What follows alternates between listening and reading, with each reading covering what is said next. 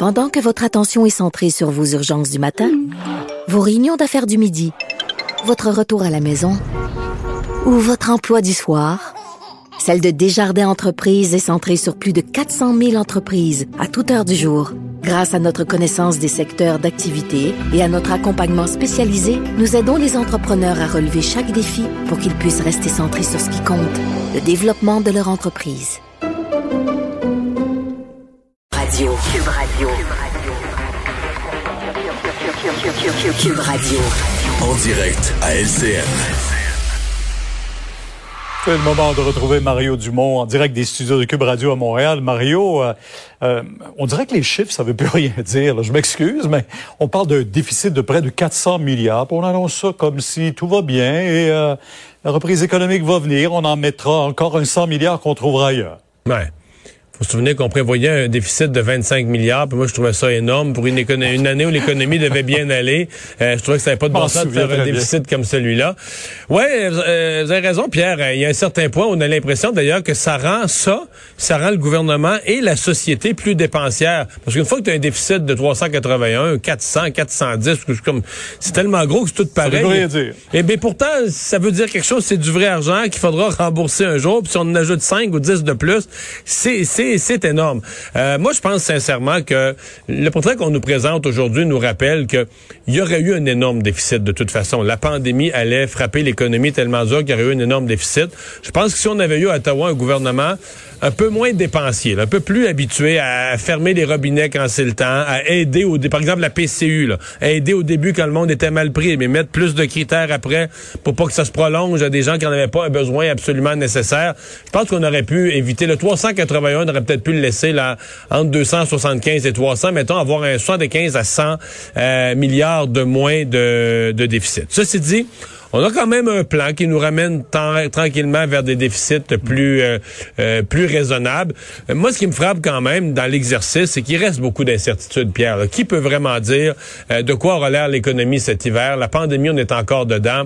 On nous parle d'un vaccin qui arriverait un peu au printemps, plus à l'été, même à l'automne prochain. quelles vont être les ampleurs des vagues? Qu'est-ce que ça va obliger encore comme fermeture? Ouais, vous parlez du vaccin. Est-ce qu'on a compté? Combien ça va nous coûter, ça? Faudra les payer. c'est dans les, les chiffres? Euh, il faudra les. Non, c'est pas, c'est pas euh, mentionné spécifiquement comme ça. Est-ce que ça fait partie de la relance? C'est pour ça que je dis qu'on est, on est encore sur un fond d'incertitude. Et Mme Freeland le reconnaît elle-même. Mm-hmm. euh, bon, euh, je ne sais pas si vous avez envoyé vos invitations pour le 24 décembre, parce que là, il y en a qui commencent à se demander si on va avoir droit seulement à avoir un rassemblement familial. Ouais, je serais bien curieux d'être dans la tête de M. Legault. Euh, je pense qu'il y avait un espoir sincère que le nombre de corps parte à la baisse. Et c'est un petit peu un scénario, euh, un petit peu un scénario d'horreur pour le gouvernement.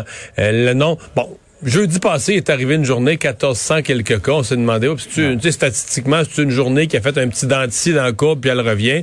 Puis là, après cinq jours consécutifs, c'est trop. Là. On se rend bien compte que on est sur un plateau plus élevé. Le nombre de cas a monté. Euh, c'est pas hors contrôle, mais ça monte tout le temps. Ça s'en va dans la mauvaise direction. Idem pour les hospitalisations. C'est pas hors contrôle, mais ça s'en va en montant. Euh, là, on est sur le seuil de, dépasser les 700 personnes euh, à l'hôpital. On a beaucoup de décès toujours. Donc, c'est un peu, là... C'est scénario difficile parce que le gouvernement ne voudra pas retirer ce qu'il a promis aux gens. En même temps, moi, je me demandais ce matin, je réfléchissais à haute voix, je me disais au contraire, est-ce que ce serait pas le temps de geler tout ça, de mettre tout ça sur la glace, puis de dire, regardez, là, on, fait un effort, on s'en reparle le 15 décembre, euh, arrêtez de faire des plans, arrêtez de faire des invitations.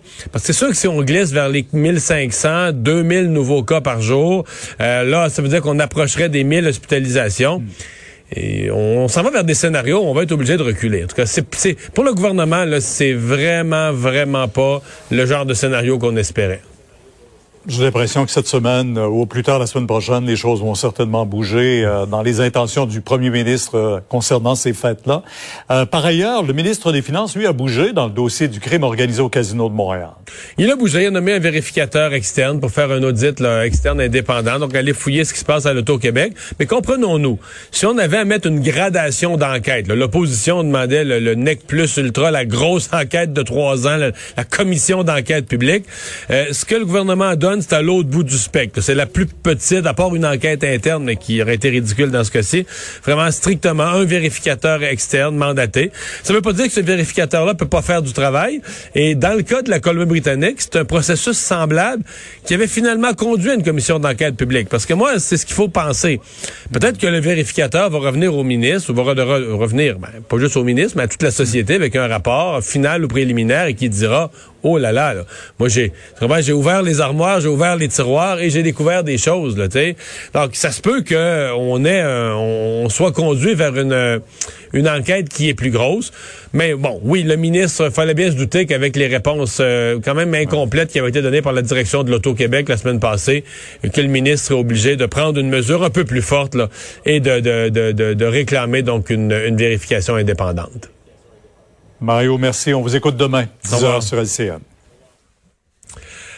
Alors Alexandre, euh, c'est euh, cyber lundi. Est-ce que tu vas magasiner en ligne ce soir? Oui, ça se peut. Moi aussi. Ça se peut. Je vais aller je vais faire. Oui, tu, tu préfères ça au magasin bondé, j'imagine. Oui, euh, non, mais parce qu'en plus, ils l'ont quand même l'affaire. là. Aujourd'hui, j'ai vu des courriels rentrer que j'avais pas le temps de regarder, mais juste, juste à les ouvrir. J'ai vu quelques affaires, des cadeaux, des cadeaux potentiels. Ouais, mais d'habitude, ce qu'on peut prendre pour des pourriels, là, comme on les appelle, là, des offres qui rentrent à l'infini, mais là, ça commence quasiment à devenir intéressant. là. Je pense qu'il y a de plus en plus là, de, de magasins qui ont mis la main à la pâte là-dessus pour offrir des, des aubaines sur Internet. Les experts qui pensent que ça va être un, un cyber lundi record. Record, hein, juste aux États-Unis, on estime que ça va être 13 milliards de dollars de dépensés là, juste aux États-Unis.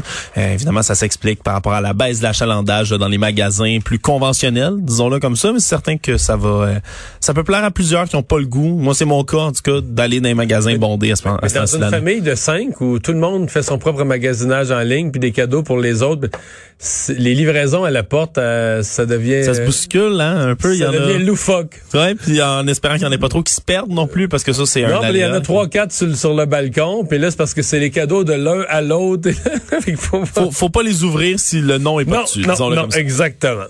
Euh, merci Alex, Euh, merci à vous d'avoir euh, été là. Rendez-vous demain, 15h30.